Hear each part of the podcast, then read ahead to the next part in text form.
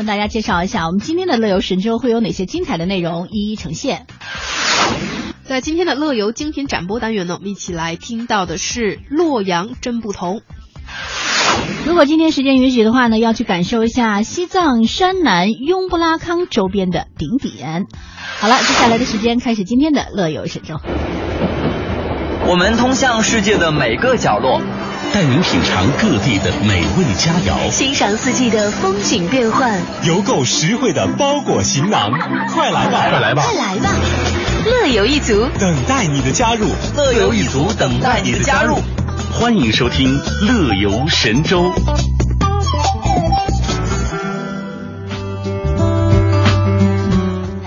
在今天的乐游这呃精品展播，要跟大家去品尝的是洛阳真不同。嗯，说起洛阳啊。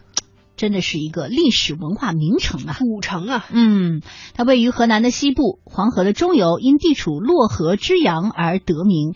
它是国务院公布的首批的历史文化名城，也是中部地区重要的一个工业城市了。嗯，是的。那洛阳呢，有着五千多年的文明史，四千多年的建城史和一千五百多年的建都史，先后有一百零五位帝王在此定鼎九州，也是华夏文明的发源地之一，中华民族的发祥地之一，是隋唐大运河的重要枢纽。那牡丹呢，因洛阳而闻名于世，并誉为千年帝都、牡丹花城。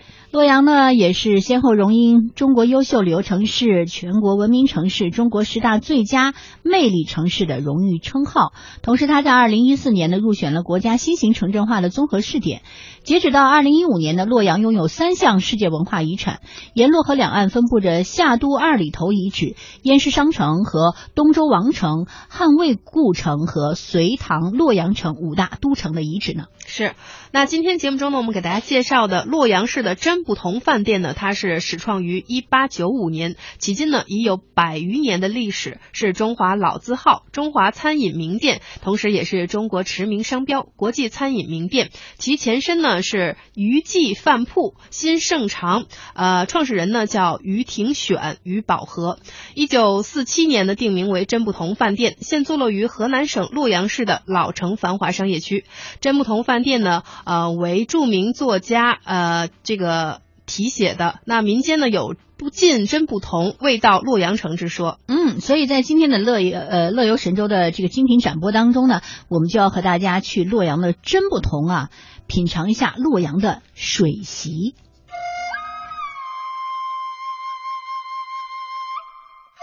听一段传奇故事，品一种独特滋味。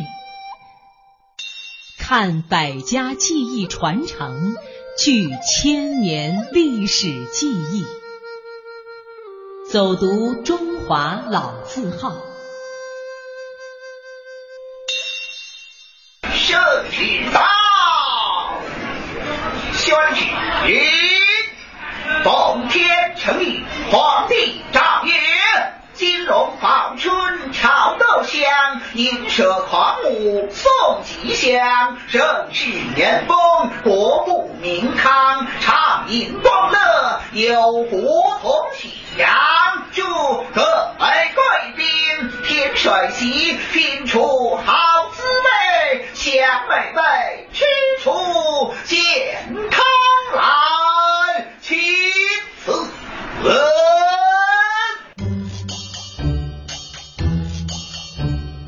听到这宣读圣旨的声音，您是不是觉得一下子就被带进了古色古香的历史氛围当中呢？今天的走读老字号，我们带您去河南洛阳，尝尝那里的老字号真不同的水席。这奉旨品尝的美食到底有多大的来头呢？我们给您好好介绍一下。话说洛阳的水席可是历史悠久，水席呢最早开始于唐代，已经有一千三百多年的历史了。是到现在为止保留下来最古老、最有特色，也是最完整的一套宴席，和龙门的石窟、洛阳牡丹并称为洛阳三绝。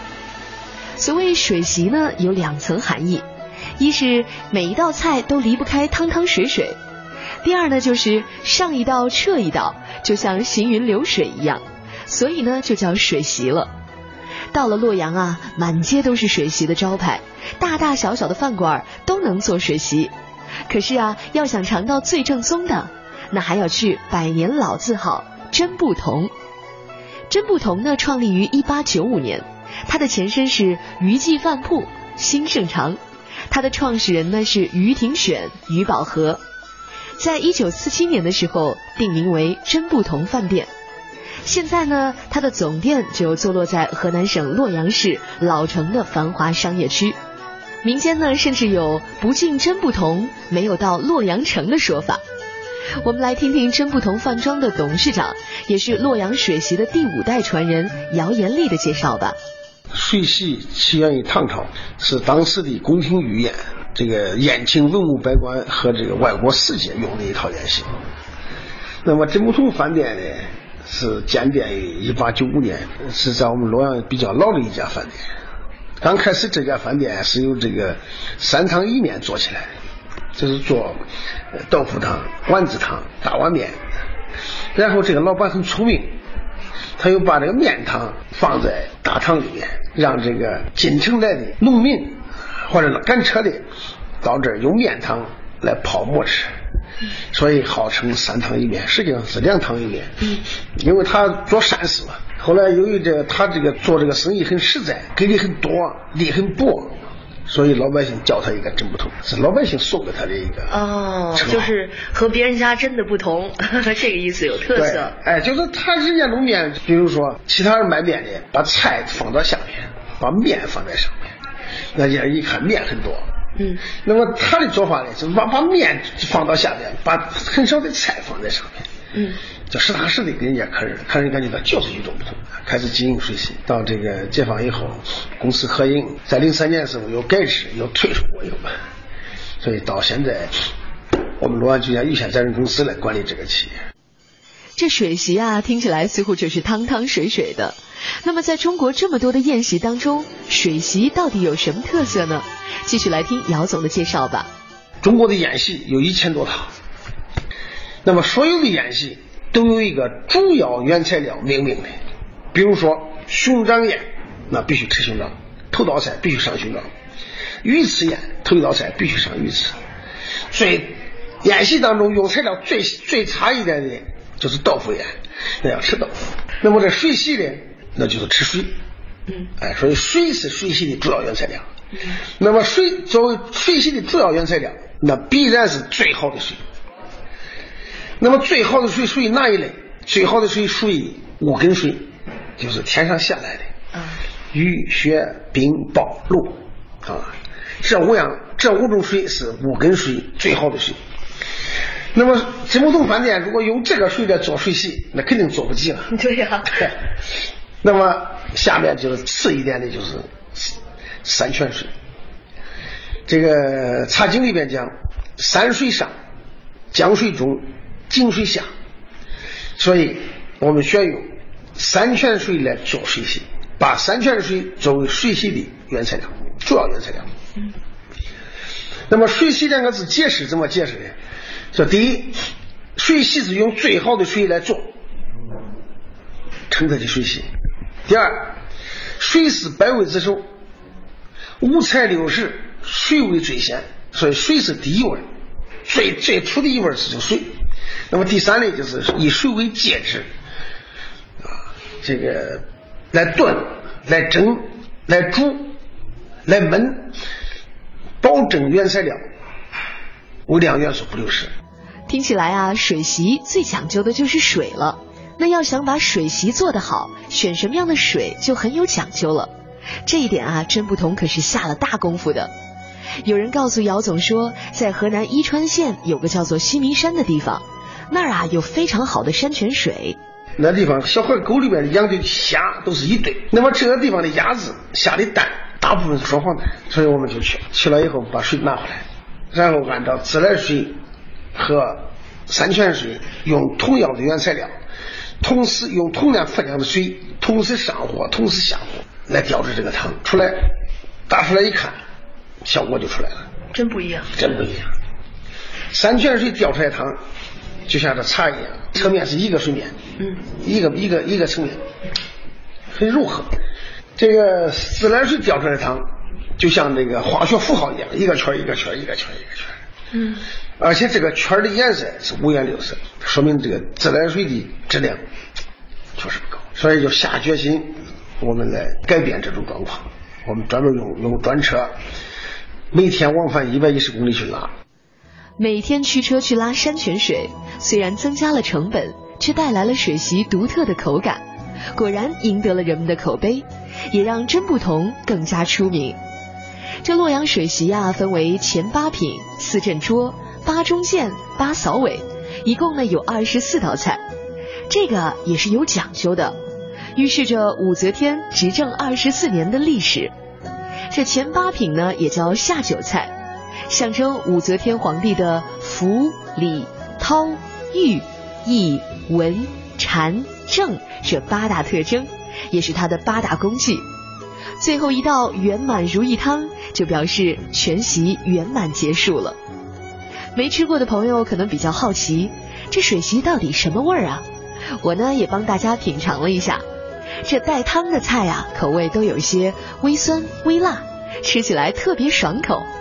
这个也是有讲究的，我们继续来听姚总的介绍。因为这个肉汤啊，被人喝下去不太容易，所以加了醋就解了腻，那大家能吃下去。啊。然后加了胡椒就开了胃，就愿意多吃一点。那么整个的水席的口味也是多种的啊，有酸甜，有咸鲜，有这个酸辣，有微酸微辣，都不一样。洛阳水席里的二十四道大菜各有各的特色，但是啊，要说最有代表性的，还是他们的第一道招牌大菜牡丹燕菜。说来啊，这道菜背后有两个故事。第一个故事呢是这样说的。传说啊，这武则天称帝以后，天下倒也太平，民间呢发现了不少的祥瑞，什么麦子收了三头啊，谷子长了三个穗儿之类的。武则天呢，对于这些事儿当然是满心高兴了，非常的感兴趣。有一年秋天呀，这洛阳东关外的地里面长了一个大萝卜，长呢有三尺，上青下白。这么大的白萝卜，理所当然的就被当成是吉祥之物献给了女皇了。这武则天很是欢喜啊，就让皇宫里的御厨把它给做了菜，要尝尝新鲜。这萝卜能做什么好菜呢？啊，但是这皇帝下命了，又不敢不遵呐。御厨没有办法，只好硬着头皮给这个萝卜呀进行了很多道的加工，而且掺入了山珍海味。做好了之后呢，武则天品尝了一下，哎，不错呀，香美爽口，还有一点燕窝汤的感觉，所以啊，就赐名叫假燕菜。从此啊，这武则天的菜单上就多了一道假燕菜，这成了武则天常常要品尝的一道菜肴。女皇的喜好呢，影响了一大批的贵族官僚，大家在摆宴席的时候也要赶这个时髦，就把假燕菜作为宴席的头道菜。即使在没有萝卜的季节，也要想办法用其他的蔬菜来做成假燕菜，以免掉身价。这宫廷和官场的喜好啊，也就影响了老百姓的食欲。人们不管是婚丧嫁娶，还是待客与友，都把假燕菜作为是桌上的首菜，来开始整个宴席。后来呀，随着时代的推移，这武则天赐的名字逐渐就淹没了，传入民间，日久天长，大家都叫做洛阳燕菜，流传至今了。这个就是关于牡丹燕菜为什么叫燕菜的传说了。可是为什么叫牡丹燕菜呢？这还和另外一个故事有关。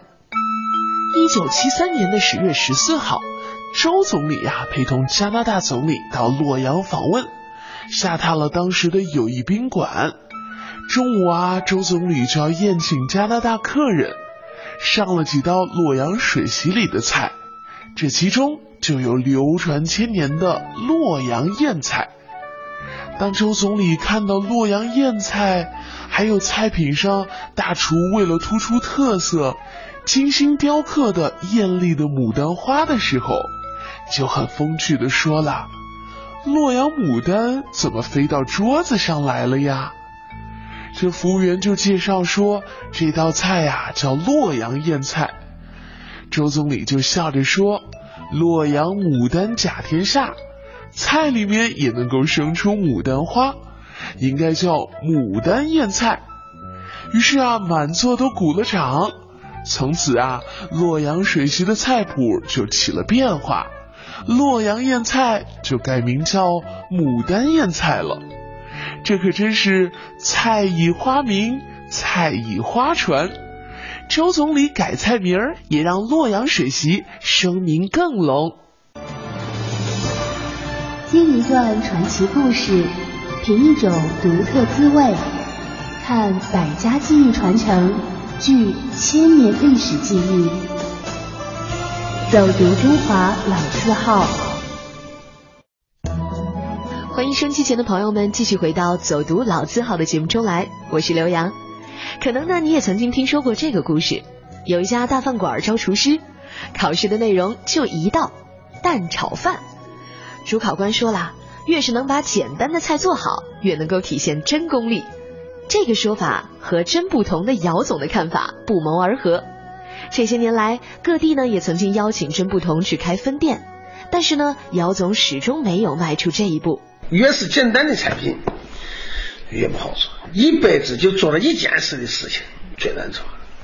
你像这个店，开门就是二十四道菜，关门还是二十四道菜。那它它是个定式不变的，它不变的东西最难做。那你天天要做，那那就必须得精化它、细化它，做的非常准确。那过去我们这个五个楼层做水洗做五个口味。它没有标准。那么现在经过这几年，我们在贯彻国家标准以后，每一道菜都有它的标准，不光是质量标准，还有程序标准。不管你今天吃、明天吃、后天吃，基本上都是这个口味。每一个配料都要过秤，每一天都要登记操作流程。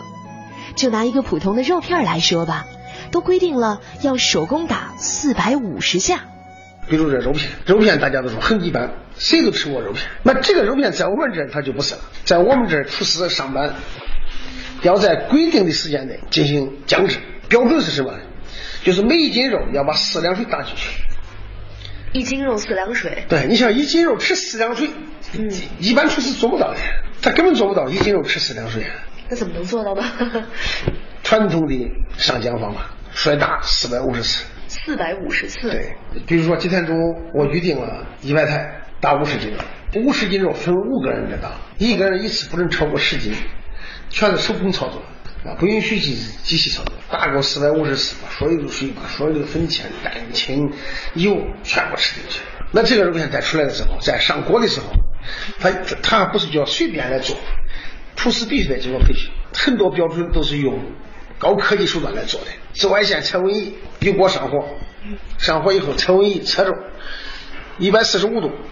肉片下去，下去以后打散，照例捞起来，捞起来以后打到一百五十度，一到一百五十五度的时候，再收下去，拿着灶再叫它定型，再出锅，出了锅开始煸炒。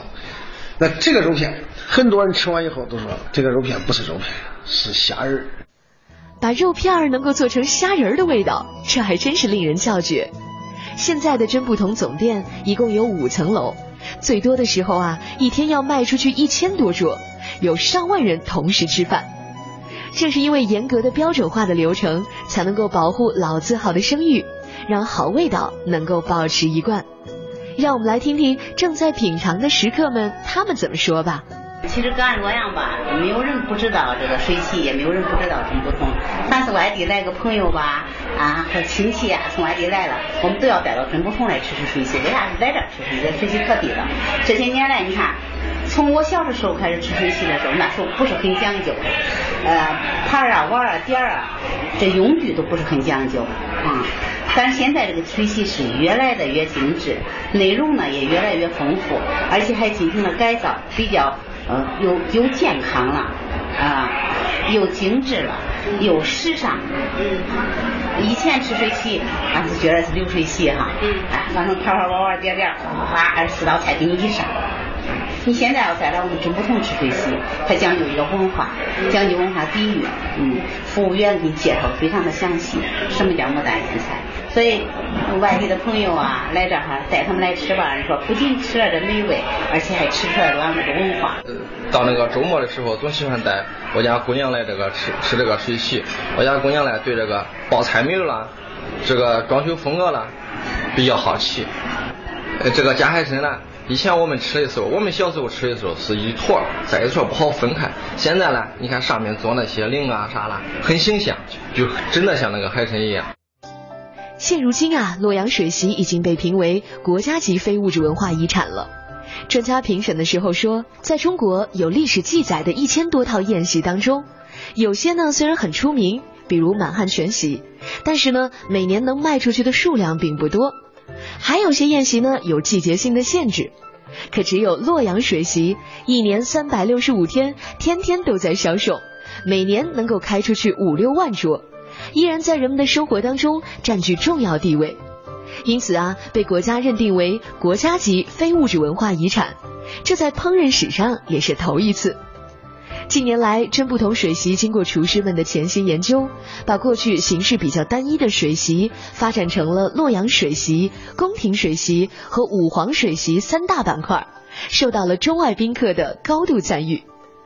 如果您到洛阳去，除了去品尝真不同的水席，还能够在总店一楼的大堂里看到洛阳水席博物馆。这里呢有名人字画和碗盏尊碟、各种餐饮用具，收藏品有四百多件。同时呢，博物馆还专门设立了一个洛阳水席仿真宴席展柜，让人们能够从不同的角度了解洛阳水席文化。当然啦，到洛阳旅游，除了尝水席，还有很多可玩可看的。姚总呢，也为大家推荐了去洛阳旅游的六件大事。欢迎广大的听众有空有幸到洛阳来参观。在洛阳有这么几件事儿：游龙门、看牡丹、吃水席、喝杜康、念佛经、拜关公，有六件大事。欢迎各位听众到洛阳来。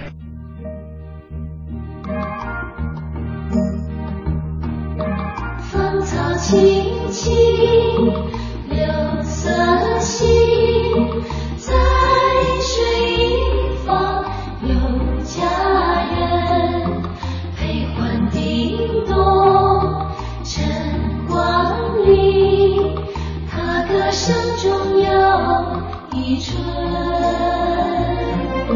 水花点点，是多去。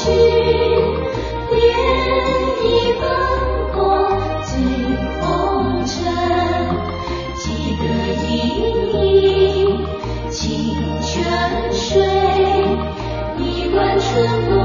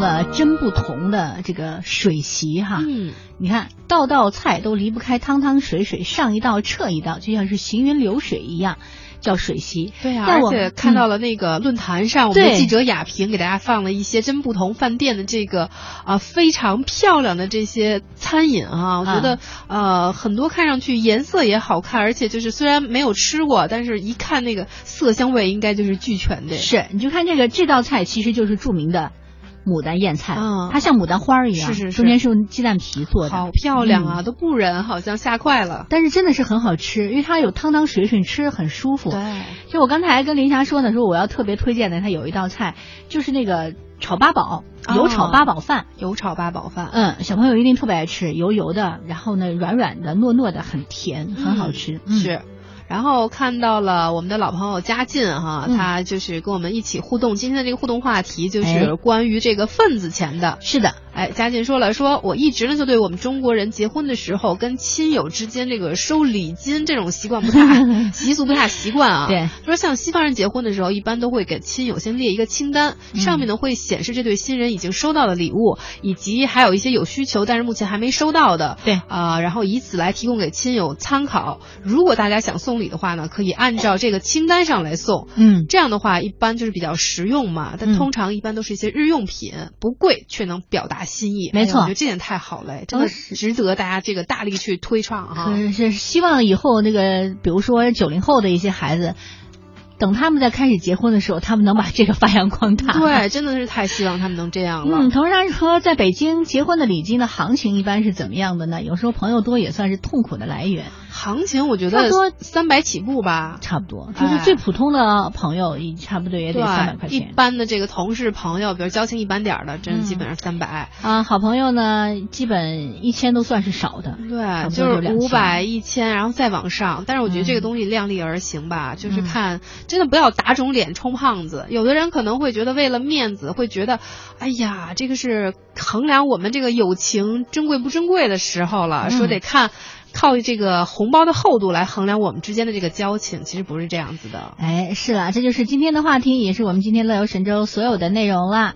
本来要带大家去西藏啊，但时间关系就把它留在下一期再到西藏去旅行吧。嗯，对。那感谢大家一个小时的陪伴，乐游神州，我们明天接着游，拜拜，拜拜。